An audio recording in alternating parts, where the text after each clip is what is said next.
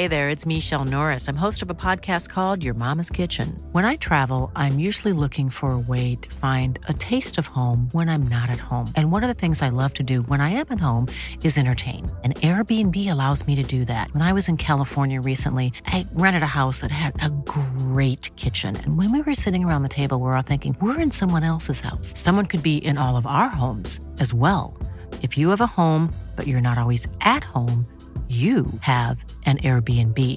Your home might be worth more than you think. Find out how much at airbnb.com/slash host.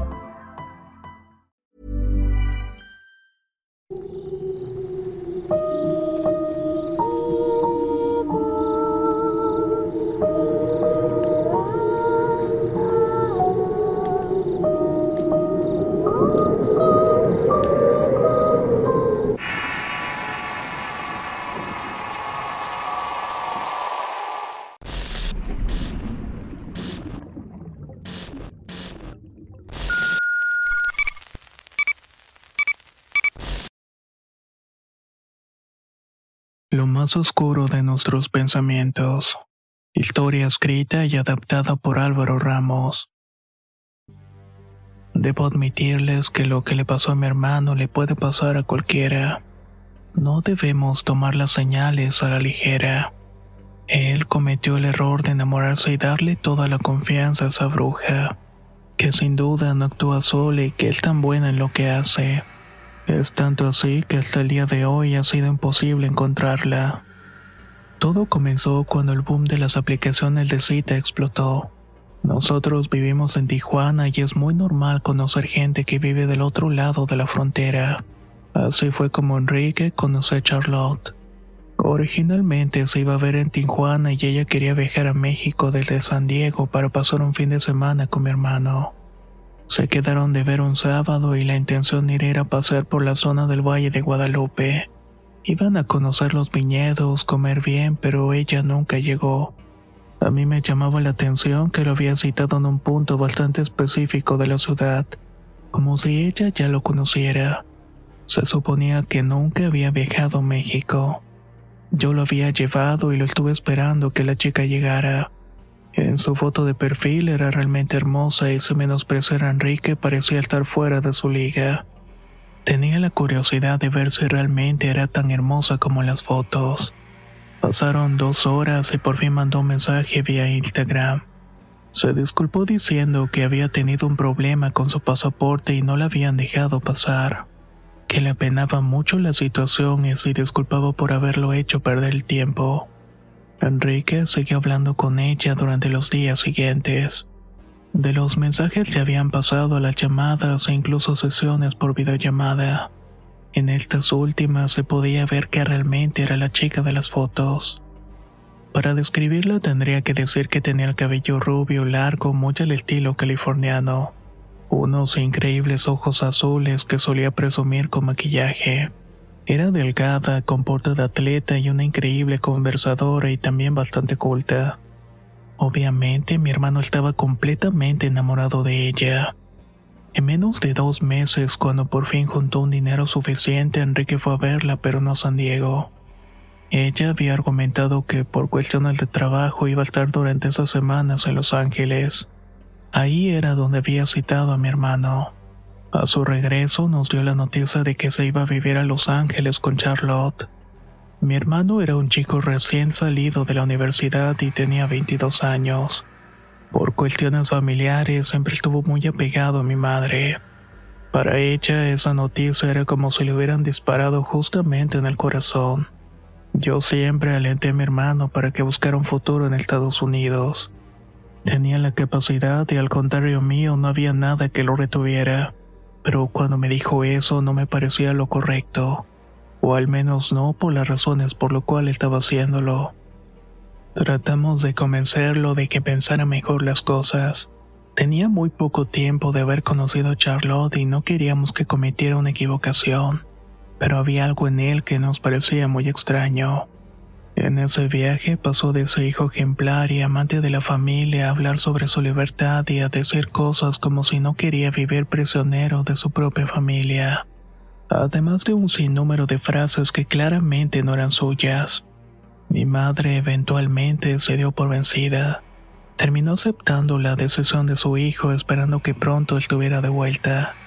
Tal vez cuando se diera cuenta que las cosas no eran tan fáciles como él pensaba.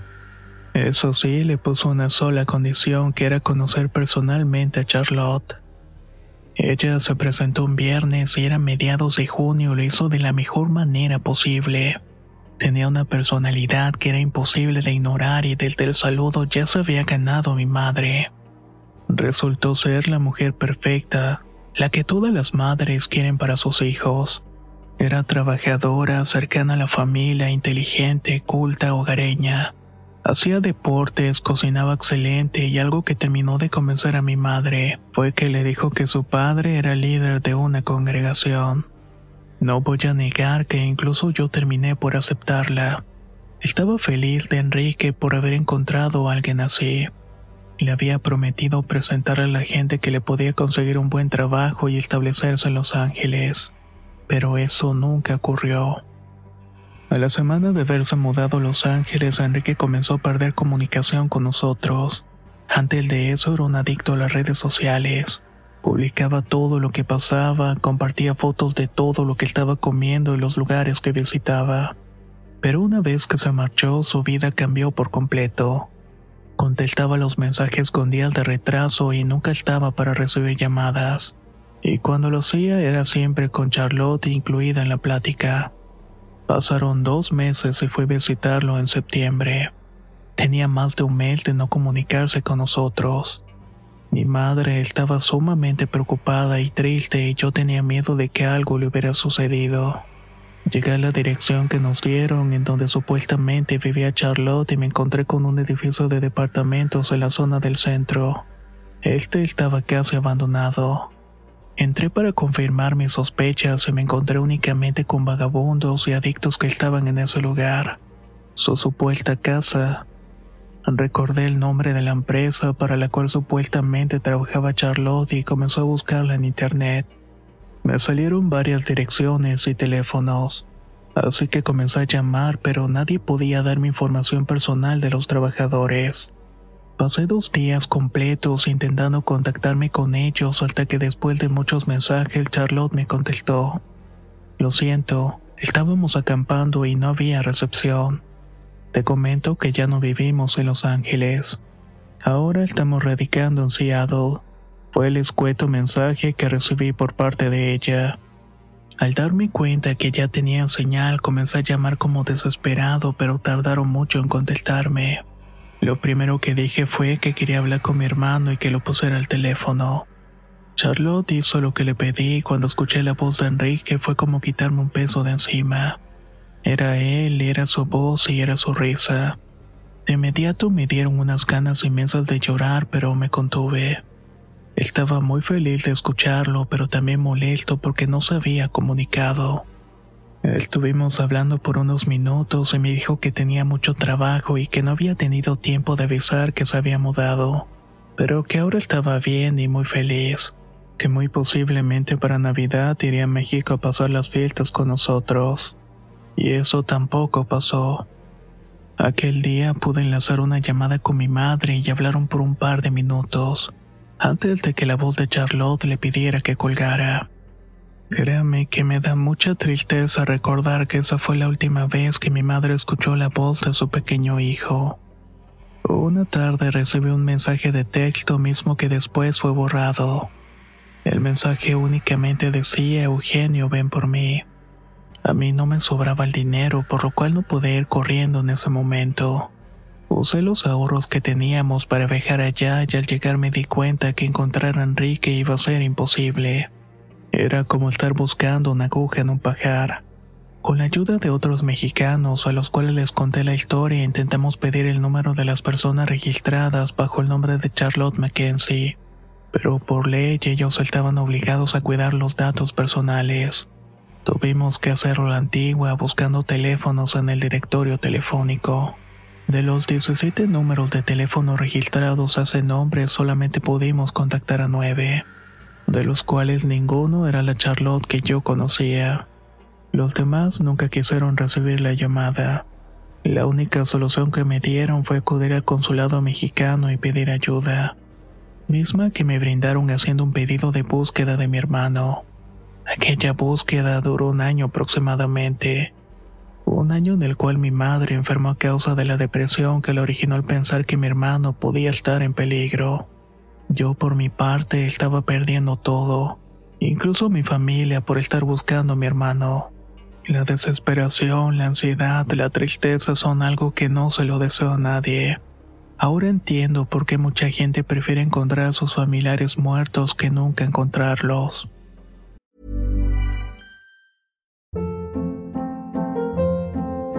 Hold up. What was that? Boring. No flavor. That was as bad as those leftovers you ate all week. Kiki Palmer here, and it's time to say hello to something fresh and guilt-free. Hello Fresh. Jazz up dinner with pecan-crusted chicken or garlic butter shrimp scampi. Now that's music to my mouth. Hello Fresh. Let's get this dinner party started. Discover all the delicious possibilities at hellofresh.com.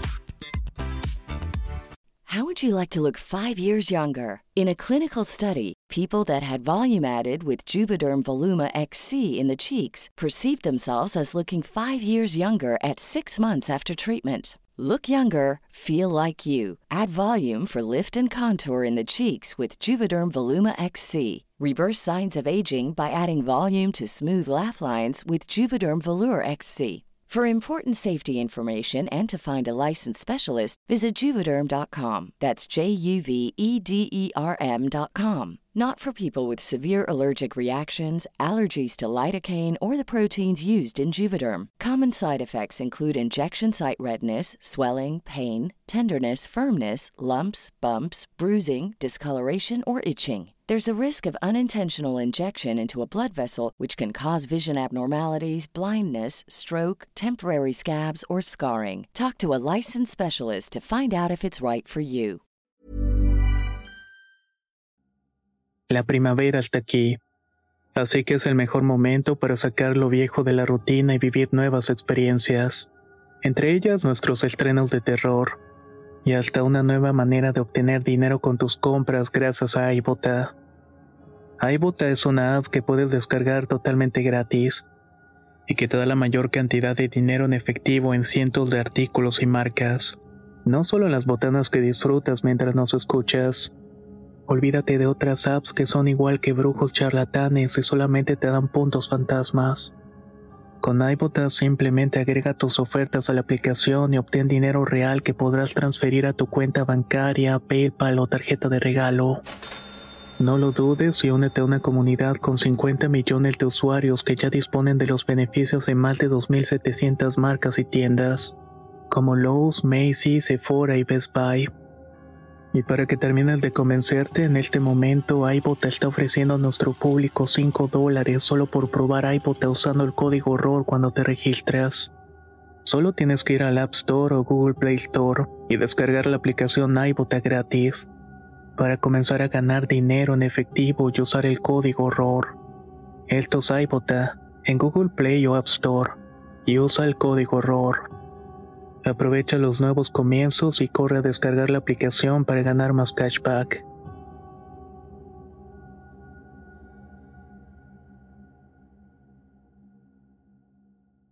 Fue un 4 de noviembre del año siguiente cuando recibimos el aviso del consulado. La policía había encontrado restos de una persona en una propiedad cerca de una ciudad llamada Harlan. Tenía la sospecha de que podían ser los restos de mi hermano. Esta noticia me dejó helado. Jamás esperé recibir esa llamada y siempre tuve la esperanza de que estuviera vivo. Tal vez bajo circunstancias poco favorables, pero al menos vivo. Viajé nuevamente a Estados Unidos, pero esta vez sin contarle nada a mi madre. No quería que le pasara algo sin estar seguro de que se trataba de Enrique. Al llegar, la gente del consulado me contactó con los encargados de la investigación, quienes antes de confirmar cualquier cosa me platicaron cómo habían llegado a ese macabro sitio. Ellos habían llegado a la conclusión de que mi hermano había sido elegido por un grupo de personas pertenecientes a un culto satánico. No podían definir bien a qué era lo que le tenían tanta fe. pero estaban seguros de que eran liderados por un hombre que según sus seguidores se llamaba Jesús. Según las investigaciones y la corta declaración de un miembro de aquella secta, la encomienda de algunos miembros era buscar hombres jóvenes para ofrecerlos en sacrificio. Su líder decía haber sido el elegido para llevar a la humanidad por el camino original, y se basaban en tradiciones europeas que databan de antes de la época medieval para completar sus ritos. El mismo FBI llevaba años siguiendo la pista de esta gente, la cual cambiaba constantemente de ubicación, pero cada año volvían a la zona de Nueva Inglaterra a terminar con el último ritual. En este ofrecían a los hombres que meses antes habían sido manipulados hasta alejarlos completamente del mundo. Nosotros no podemos decir que usa magia, comenzó diciendo el hombre de traje que me recibió. Para nosotros su poder de convencimiento es tal que logran engañar a estos jóvenes al grado de convertirlos en esclavos mentales. No es mi intención insultarlo o hablar mal de su familia, pero seguramente esa mujer encontró cómo llenar un hueco emocional en su hermano, y cuando lo tuvo con ella lo convirtió en su esclavo. Usan métodos de hipnosis que hacen que cualquiera pueda parecer totalmente feliz, aun cuando por dentro sufren y viven en circunstancias completamente infrahumanas. Sacarlos de ese estado es bastante complicado. Cuando por fin lo logran, los recuerdos, las amenazas y el escalte emocional es tan fuerte que terminan por hacerse daño de manera irreversible. Eso pasó con la única persona que logramos detener y el equipo de psicología le tomó cerca de 15 días desbloquear el mecanismo mental a los cuales lo sumergen. Tuvo unas cuantas horas de lucidez en las cuales nos pudo contar de manera superficial lo que recordaba de esos y sus hijas. Nos pidió descansar un rato y cuando fuimos a verla se había metido su blusa por la garganta al punto de provocar la asfixia. No ha sido fácil seguir la pista a estas personas que son prácticamente invisibles. Tienen identidades falsas tan genéricas y tan bien construidas que cuando desaparecen no dejan rastro alguno. Es por eso que cuando se inició la búsqueda de su hermano comenzamos a desarrollar esa línea de investigación. Después de contarme todo esto, sacó un montón de fotografías de cuerpos que habían sido encontrados en la zona de Nueva Inglaterra. Todo esto a lo largo de los años y tenía las mismas marcas. Estaban todos completamente mutilados y presentaban marcas de haber sido violentamente masacrados. Ninguna de estas fotografías era de mi hermano. Eso sí me advirtieron, pero querían que estuviera preparado para lo que fuera. Pero créanme que nadie está preparado para ver cosas de ese estilo. Después de hablar con otro agente que parecía ser psicólogo, me pasaron una habitación completamente blanca. En una mesa estaban dos cajas de cartón más grande que una caja de zapatos. Yo tenía miedo de acercarme, pero el personal del consulado me pidió seguir las instrucciones de los agentes. Ellos me pidieron que me parara frente a las cajas y abriera una vez más para revisar el contenido. El corazón me palpitaba tanto que parecía que se me saldría del pecho. Sudaba a pesar de que estaba en una habitación fría y las manos temblaban de miedo. Sentía cómo los ojos se me llenaban de lágrimas, mismas que terminé soltando cuando vi la primera caja. Esa caja contenía ropa que efectivamente era de mi hermano. Había una playera del Cruz Azul que había comprado con su primer sueldo, y a la cual yo le había quemado un cigarrillo. Al ver el pequeño agujero supe que era de él. El personal me pidió abrir lo siguiente y yo me sentía mareado. Era como una película de terror y era una pesadilla de la cual ya quería despertar en ese momento. Así que abrí lentamente la tapa de la caja para encontrarme con dos identificaciones. Tenía la fotografía de mi hermano y también estaba su teléfono celular. Estos artículos los tomamos de un domicilio en el estado de Pensilvania. Un reporte nos indicaba que su hermano había estado ahí y que estaba acompañado por otras cinco personas. Cuando llegamos ya se habían ido, pero dejaron un recuerdo en el baño junto con el teléfono y las identificaciones. Era como si supieran que los estábamos buscando. Horas más tarde me confirmaron que los resultados de las pruebas forenses arrojaron que los restos encontrados pertenecían a mi hermano. Había muy poco que reconocer de él Los muy malditos se habían encargado de que cuando lo encontraran fuera difícil reconocerlo. Eso tomará tiempo para que ellos pudieran seguir su camino sin ser detectados. El resultado informó que llevaba unos cuatro y cinco días muerto. Coincidía con un hombre de mimbre que habían quemado en esos bosques en esas mismas fechas, pero que a diferencia de otras celebraciones donde usan el famoso hombre de mimbre, en esta había rastros de ADN humanos en los cuales quedaban en esta hoguera. Gracias a las autoridades pude regresar los restos de mi hermano en una urna. Está de mal decir cómo lo encontraron y la horrible forma en la cual murió. Desde ese día nuestra vida no fue la misma. Mi madre no ha podido superar la muerte de mi hermano y tengo miedo que nunca lo haga. Vive culpándose por en las mentiras de esa mujer y me culpa a mí por incitarlo a buscar la vida en otro país. Esto lo escribo con la playera del equipo favorito de mi hermano puesta. Miro sus fotos y releo una y otra vez el único mensaje que dejaron en el teléfono celular. Este mensaje decía lo siguiente. En el crepúsculo del año nuevo encontrarás la vida y la muerte. Verás un destello al nacer y escucharás el llamado de él. Voy a aclarar que esta secta o culto no son wicas, y por aquí quiero agradecer a un grupo de ellas que me ayudó a buscar información sobre los asesinos de mi hermano.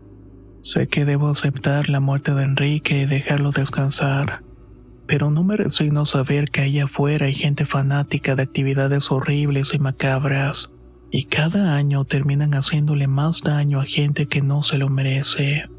Estas personas no son brujos cualquiera, no buscan hacer trabajos sencillos y ellos buscan algo más. Ven en la muerte el medio para liberar o despertar a quien sea que quieran traer a este mundo. Se mezclan entre la gente buscando personas inocentes para ofrecer a sus deidades.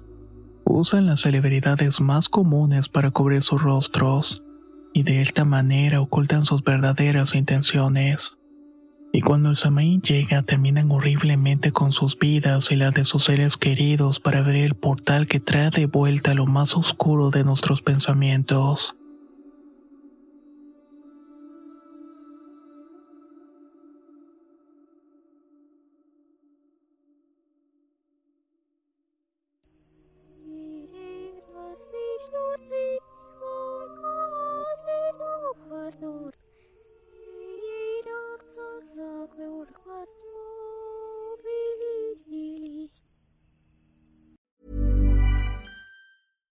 Catch yourself eating the same flavorless dinner three days in a row? Dreaming of something better? Well, HelloFresh is your guilt-free dream come true, baby. It's me, Kiki Palmer. Let's wake up those taste buds with hot, juicy pecan-crusted chicken or garlic butter shrimp scampi.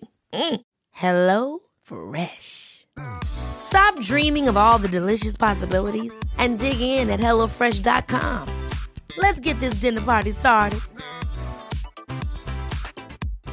How would you like to look five years younger? In a clinical study, people that had volume added with Juvederm Voluma XC in the cheeks perceived themselves as looking five years younger at six months after treatment. Look younger, feel like you. Add volume for lift and contour in the cheeks with Juvederm Voluma XC. Reverse signs of aging by adding volume to smooth laugh lines with Juvederm Volure XC. For important safety information and to find a licensed specialist, visit juvederm.com. That's J U V E D E R M.com. Not for people with severe allergic reactions, allergies to lidocaine, or the proteins used in Juvederm. Common side effects include injection site redness, swelling, pain, tenderness, firmness, lumps, bumps, bruising, discoloration, or itching. There's a risk of unintentional injection into a blood vessel, which can cause vision abnormalities, blindness, stroke, temporary scabs, or scarring. Talk to a licensed specialist to find out if it's right for you.